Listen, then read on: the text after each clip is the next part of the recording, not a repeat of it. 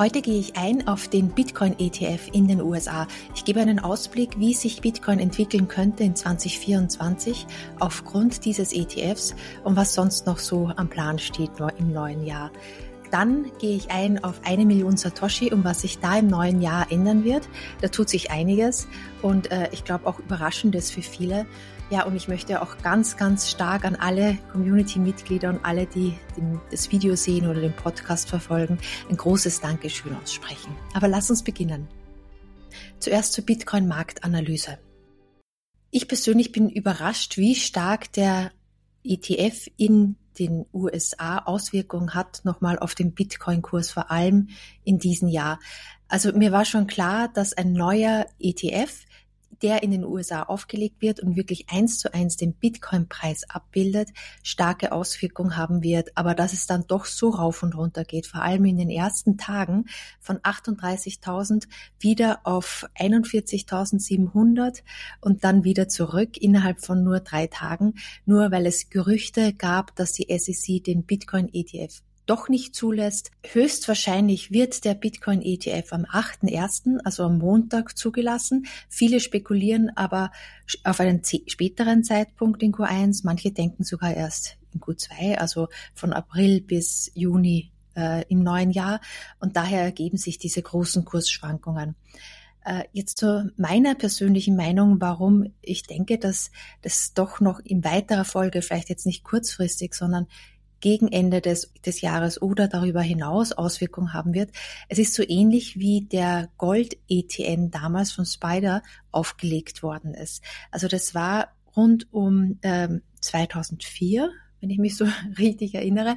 Auf jeden Fall gab es davor noch kein Finanz Produkt Finanzderivat auf Gold. Und Spider SPDR hat zum ersten Mal das aufgelegt und es war seitdem möglich, Gold ganz einfach ins Portfolio zu holen über eine Broker-App und dergleichen. Und das hat den Goldpreis für vier Jahre sogar verfünffacht innerhalb von kurzer Zeit. Und seitdem ist er doch äh, relativ weit oben. Auch in letzter Zeit hat er auch nochmal stark zugelegt.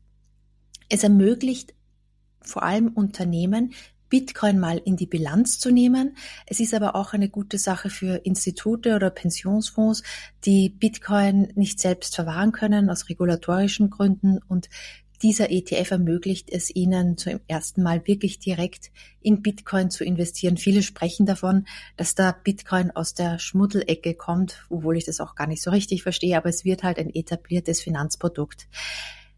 Es hat aber auch Nachteile, wenn ein Finanzdienstleister, ein Vermögensverwalter, allen voran zum Beispiel auch BlackRock, da so stark investiert in Bitcoin. Ähm, es könnte dann nämlich auch zu Worst-Case-Szenarios kommen und da gibt es ja auch ein paar, die da herumschwirren im Internet, vor allem auf X oder ehemals Twitter. Ähm, zum Beispiel könnte es passieren, dass bei einer Fork das bedeutet, wenn sich zwei verschiedene Blockchains auftun. Das gab es zum Beispiel bei Bitcoin auch zuletzt in 2016. Da gab es Uneinigkeiten, wie groß ein Block der Transaktionen beinhaltet sein soll. Und manche waren der Meinung, dass die dass wenn Transaktionen, wenn wir Bitcoin als Zahlungsmittel benutzen sollen, müsste die Block Size, also die Blockgröße größer werden. Und es war halt rund um 2016. Und dadurch entstand eine Sidechain, eine Fork, eine zweit, ein zweites Bitcoin sozusagen mit größeren Blocks und das war Bitcoin Cash. Ähm, viele entschieden sich dann aber doch für das Original Bitcoin mit den kleineren Blockgrößen aus gutem Grund meiner Meinung nach, weil dann konnte halt jeder wirklich seine Blockchain bei sich über einer Node, über eine Full Node herunterladen und halt äh, partizipieren, Transaktionen verifizieren oder nicht. Und mit so größeren Blöcken wäre das halt nur bestimmten Teilnehmern möglich mit halt großen Speicherplätzen. Bitcoin Cash, also das mit den größeren Block, Blockgrößen, das gibt's auch weiterhin nur halt zu einem Bruchteil des Kurses von Bitcoin und der Markt hat eigentlich eindeutig entschieden, dass er sich äh, auf Bitcoin verlässt.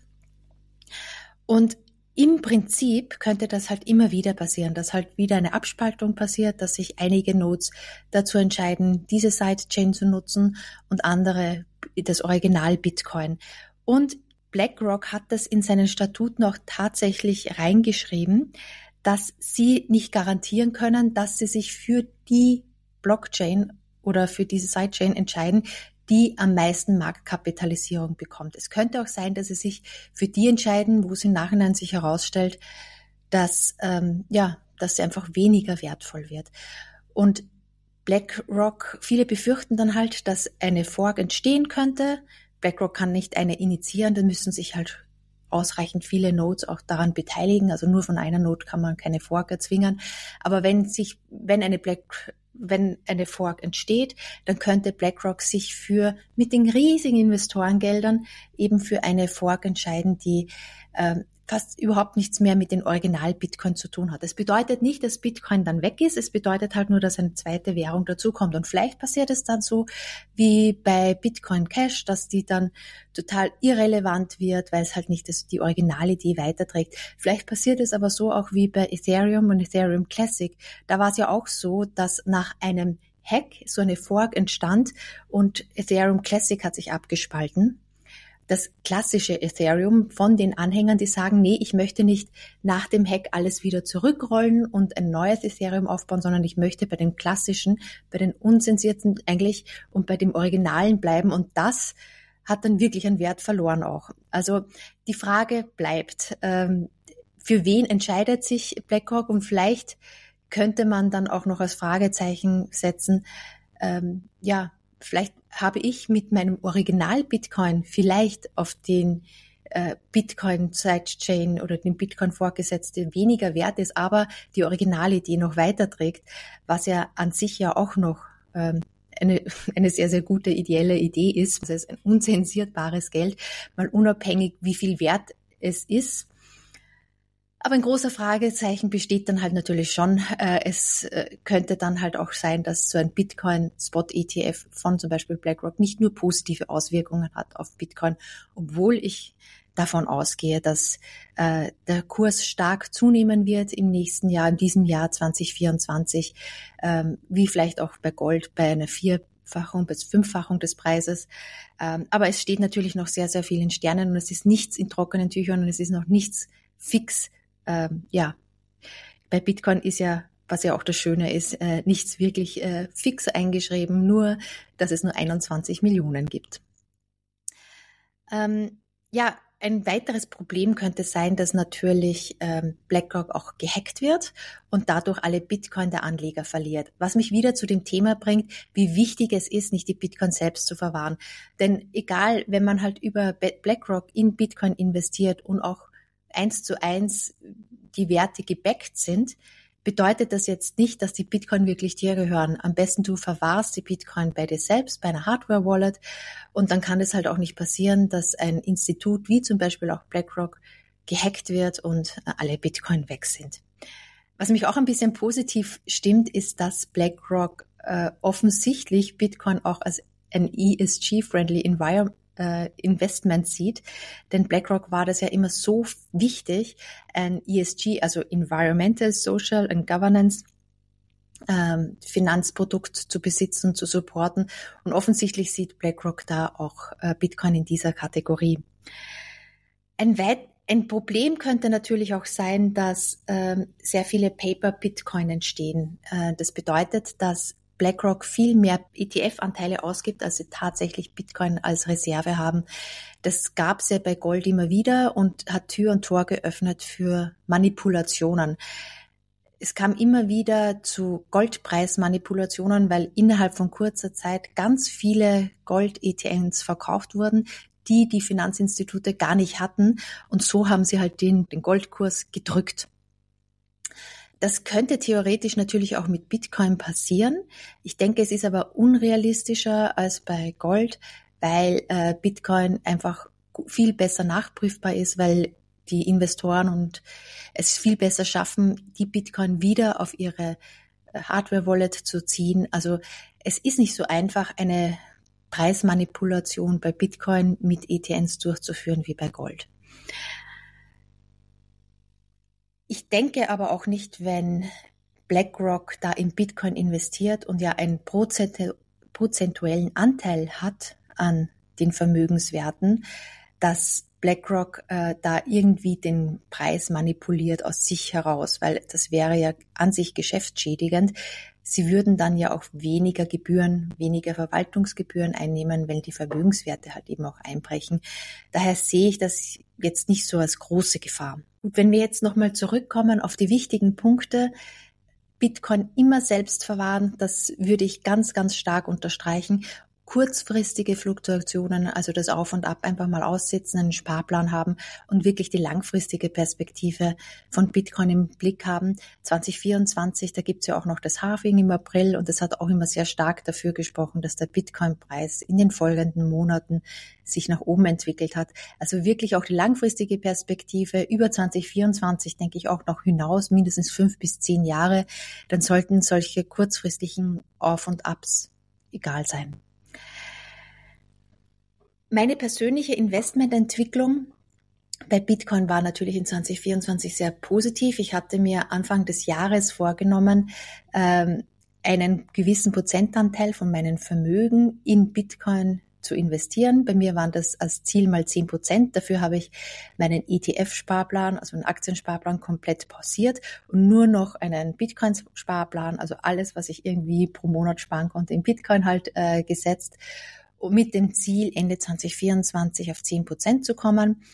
Und das hat äh, sehr, sehr gut geklappt, weil in den letzten Monaten halt der Bitcoin-Kurs nochmal stark gestiegen ist. Jetzt bin ich sogar bei 15 Prozent, 20 Prozent äh, meines Vermögens bei Bitcoin.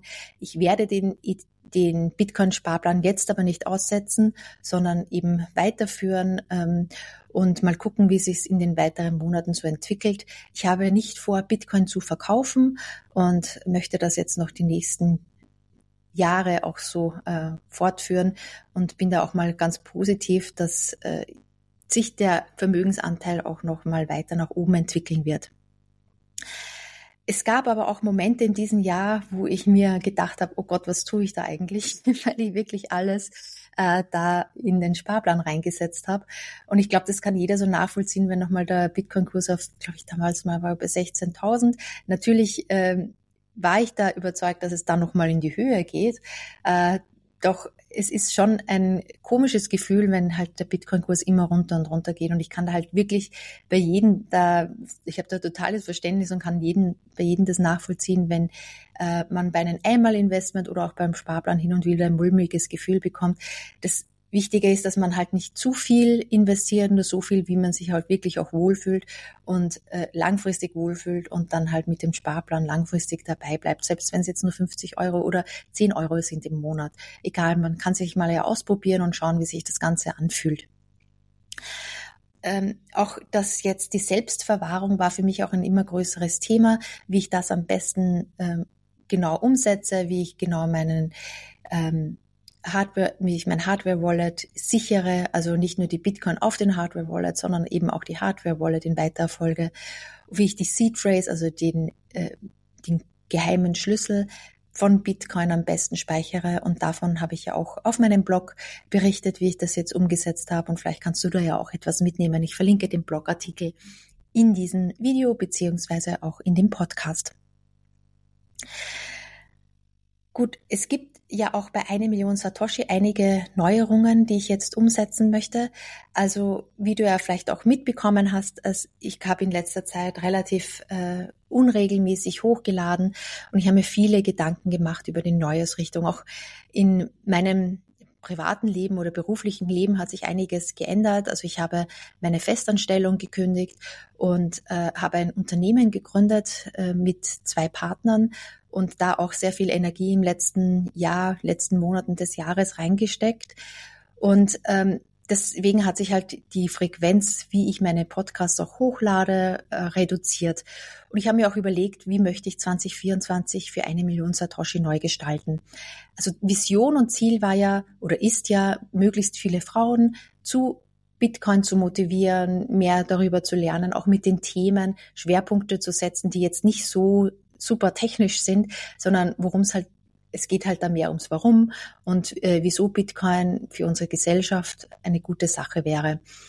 Zusätzlich habe ich eine Telegram-Gruppe gestartet und auch ein Women-Only Meetup.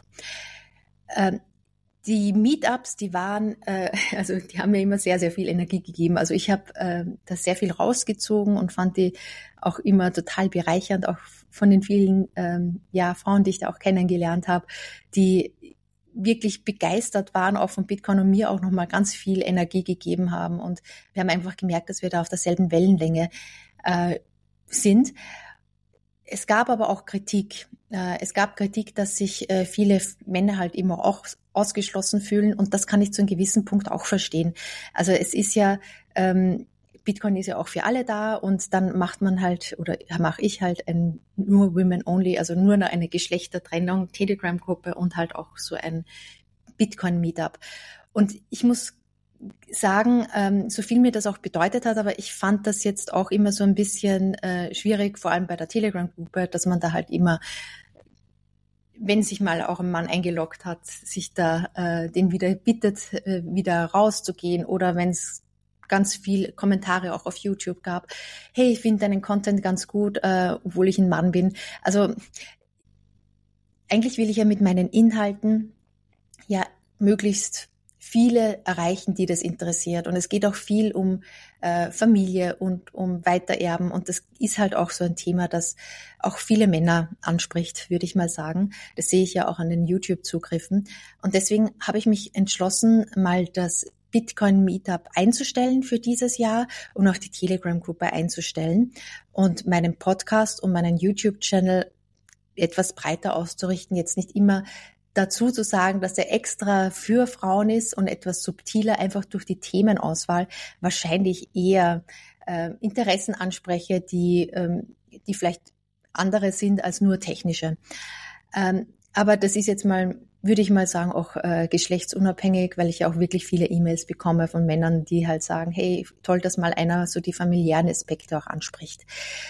Das ist jetzt eine ziemlich große Änderung und das wird vielleicht einige überraschen. Mein Herzensthema wird noch immer bleiben äh, Bitcoin, Bitcoin und äh, viele Aspekte, die manche übersehen an der Kryptowährung.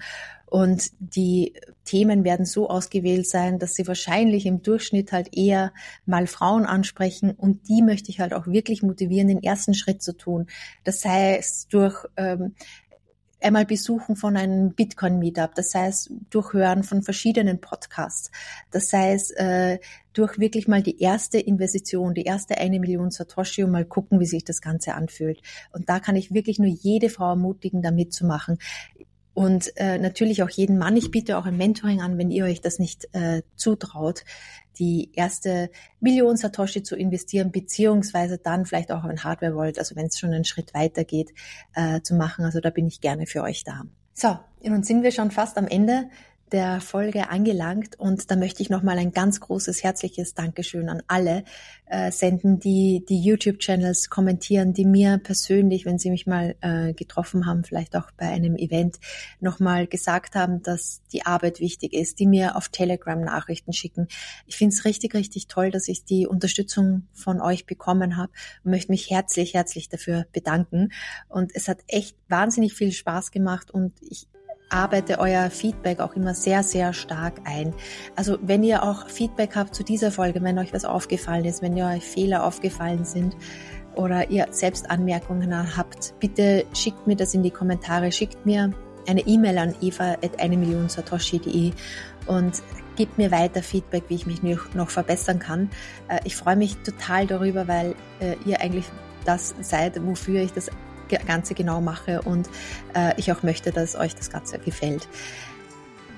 Erzählt euch auch weiter von dem Channel, leitet ihn gerne weiter an alle, die ihr denkt, die dazu Interesse hätten. Das macht den Channel halt noch besser sichtbar und ich werde im neuen Jahr, vielleicht unregelmäßiger, aber doch, Podcast-Folgen hochladen. Ich habe da schon eine ganz speziell tolle für den Montag anvisiert äh, mit Liv, die über Psychologie und Bitcoin sprechen wird. Also ich freue mich schon total auf eure Teilnahme hier. Und äh, ja, sonst frohes neues Jahr. Schön, dass ihr da seid.